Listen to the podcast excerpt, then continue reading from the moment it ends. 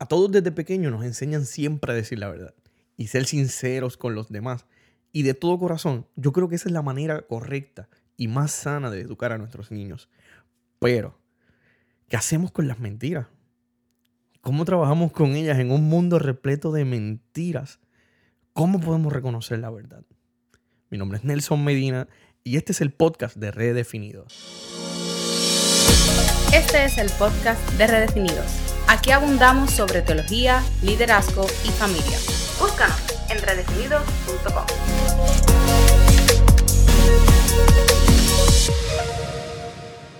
Bienvenidos a todos, qué bueno poder conectarnos una vez más aquí en el podcast de Redefinidos.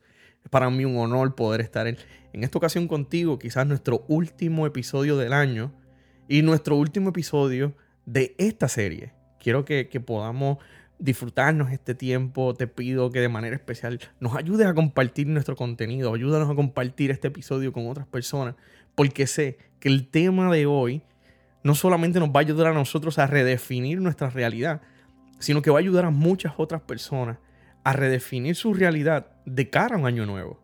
Queremos muchas veces hacer cosas nuevas, hacer muchas cosas diferentes, pero normalmente lo queremos hacer haciendo lo mismo. Y el tema de hoy para mí es uno de los más importantes en medio de este tiempo. A pesar de que escribí sobre este tema en el 2018, luego del huracán María, hoy día todavía es demasiado relevante cuando creemos en mentiras. Qué difícil se nos hace en muchas ocasiones. Y como decía en la introducción, a todos nos educan para decir la verdad. Yo recuerdo que mami eh, nos miraba y, y no, solo, no teníamos ni que hacer nada, simplemente ya sabíamos que teníamos que decir la verdad. Pero nunca, nunca se nos dice qué hacemos cuando la mentira está de frente a nosotros. ¿Cómo lidiamos en este mundo lleno de mentiras? ¿Cómo logramos reconocer lo que es de verdad? Y eso es algo que, que, en el momento que escribí sobre este tema en nuestro blog, puede buscarnos redefinidos.com, fue algo que, que me, me llenó de mucha ansiedad en ese momento, en el 2018, cuando, luego del huracán María, en Puerto Rico se, dio el fenómeno de la desesperación en muchos de los habitantes de la isla. Yo, que, yo, no sé si no sé desde dónde nos escuchan. Eh, sería interesante que nos escribieran desde dónde nos escuchan. Pero si estabas en Puerto Rico, si estuviste en Puerto Rico para esta fecha, tú sabes de lo que estoy hablando. Creo que en ese tiempo la ansiedad de todos aumentó tanto que no sabíamos lo que era real y no. Muchos de nosotros no logramos distinguir qué era verdad y qué era mentira. incluso las noticias, todo a nuestro alrededor, la gente lo que decía, las redes sociales, todo lo que apuntaba hacia nosotros, no podíamos distinguir lo que era real y lo que era mentira. Lo que fue ese mes de diciembre, todos como puertorriqueños experimentamos algún trastorno, desde depresión hasta llevar a, a muchos al suicidio. Quizá hoy podemos mirar esas estadísticas y ver que quizás fuimos la nación más ansiosa del planeta durante ese tiempo. ¿Por qué? ¿Qué pasó? ¿Dónde estaba nuestra confianza puesta? ¿Qué era verdad y qué era mentira? En esos días escuché a mi papá decirme algo que cambió el curso de lo que llevaba en mi camino al diario. ¿Será que la ansiedad puede llevarnos a perder el favor de Dios? Esa, e, e, pregunta a mí me, chocó demasiado, me, puso a pensar. Incluso cuando yo en mi, en mi trabajo, durante ese tiempo, estuve muy expuesto a la ansiedad. Y me lo repetía cada rato. ¿Será que la ansiedad puede llevarme a perder el favor de Dios? En esos días, eh, mi pastor Carlos Manuel eh, llevó un mensaje casi en la misma línea de papi. Nos hablaba de que la ansiedad nos lleva a anticipar lo que pudiese hacernos daño, aun cuando estamos a kilómetros de que algo malo suceda. La ansiedad y el miedo son primos, pero no son tan parecidos. El miedo ve, ve una amenaza. La ansiedad solamente se le imagina.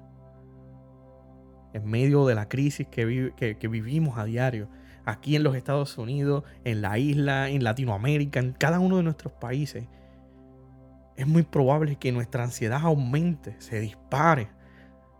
Pero ¿cuánto de esa ansiedad es la imaginación de algo que puede ser real o puede ser mentira? El escritor Max Lucado en, uno de sus libros, quizás el libro favorito mío, eh, menciona que la presencia de la ansiedad es inevitable, pero la presión de la misma es opcional. Aunque, sean aunque esas preocupaciones sean reales, la presión que ejercen sobre nuestras vidas no necesariamente lo son. Y ahí yo quiero que, podamos, podamos poner en, un papel, podamos hacer un estudio, podamos hacer un análisis, quizás llevar un conteo de, mis preocupaciones. Y, algo que siempre practico eh, eh, es ponerle realidad a las cosas, a mis pensamientos, a, las cosas que me dicen, a, lo que estoy sintiendo, qué de eso es real. Hago un inventario de mis realidades. ¿Por qué? Porque mi mente es demasiado poderosa y no todo el tiempo puedo estar creyendo en las mentiras que me bombardean. Ahí es donde debemos tener presente dónde está puesta mi confianza. En esos momentos de crisis debemos recordar una recomendación de parte de Pablo estén siempre llenos de alegría en el Señor. Lo repito, alégrense. Que todo el mundo vea que son considerados en todo lo que hacen. Recuerden que el Señor vuelve pronto. No se preocupen por nada. En cambio, oren por todo. Díganle a Dios lo que necesitan y denle en gracia por todo lo que Él ha hecho. Así experimentarán la paz de Dios que supera todo lo que podemos entender. La paz de Dios cuidará tu corazón y tu mente mientras vivan en Cristo Jesús. Cuando esas mentiras vengan a, intervenir en tu momento de tomar decisiones, recuerda quién ha dicho Dios que tú eres. Recuerda las realidades, las verdades que hay sobre tu vida. Cuando las mentiras de la ansiedad intenten descontrolar tus pasos, recuerda quién está contigo en la barca. En lugar de buscar el control absoluto, te voy a dar un tip. Renuncia a él. Renuncia al control. Cuando tú y yo queremos controlarlo todo, caemos precisamente en un balde de mentiras. ¿Por qué? Porque realmente nosotros no podemos controlar la gran mayoría de las cosas que nos suceden. No puedes controlar el mundo, pero sí puedes confiárselo a Dios. La paz está a tu alcance, no por falta de problemas, sino debido a la presencia de un Señor soberano. No creas en las mentiras que tu entorno te dice. Cree en la provisión del Padre Celestial. Antes de unirte a los lamentos de un mundo en crisis, haz como Pablo. Alégrate, alégrate, alégrate. Romanos 1.25 dice, cambiaron la verdad acerca de Dios por una mentira. Y así rindieron culto y sirvieron a las cosas que Dios creó pero no al Creador mismo, quien es digno de eterna alabanza. Amén. Hoy yo quiero que, que tú puedas terminar este año tomando en tus manos las realidades que Dios ha dicho de ti. ¿Cuáles son esas verdades? Nelson, es que no sé nada de eso, yo no entiendo lo que tú estás diciendo. Yo te invito a que te unas conmigo y, leas quizás los salmos, leas los evangelios, Lee lo que la palabra de Dios dice. Quizás no fue escrita para ti, pero las realidades que hay a ti ahí aplican para tu vida y para la mía. Las realidades que Dios ya dijo hace 2021 años están listas para abrazarte y para llevarte de la mano. Cuando creemos en mentiras, precisamente vivimos en un mundo de mentiras.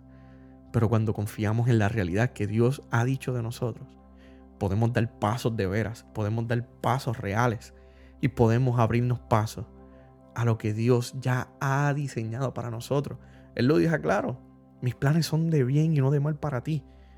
Confiemos en esos planes, confiemos en el creador de esos planes, confiemos en Cristo Jesús. Antes de terminar y antes de cerrar este año, yo quiero que tú y yo podamos orar y darle gracias al Señor. Yo te pido que, ahí donde tú estés, eh, sea de la forma que sea, eh, ya sea en tu carro, en tu casa, en el trabajo, toma un tiempo, toma un tiempo y, y medita en lo que hoy hemos hablado.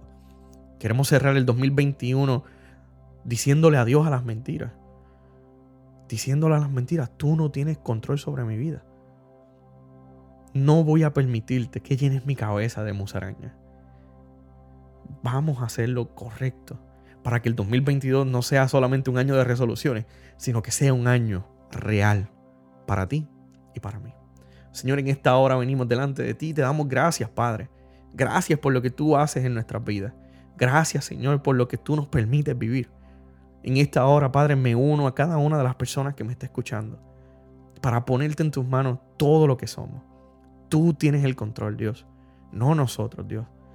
No queremos continuar creyendo en las mentiras que este mundo nos dice a diario.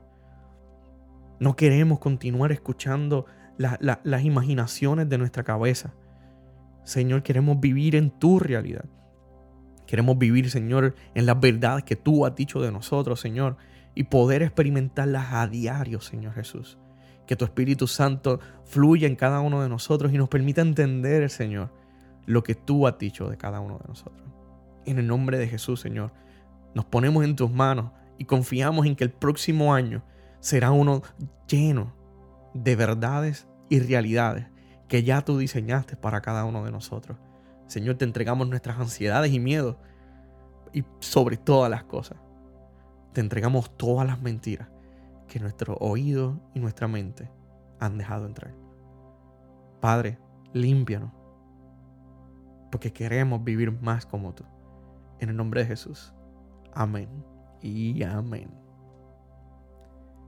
Si escuchaste este episodio, sí, hemos llegado al final de esta temporada, hemos llegado al final de este año, pero no te quedes ahí.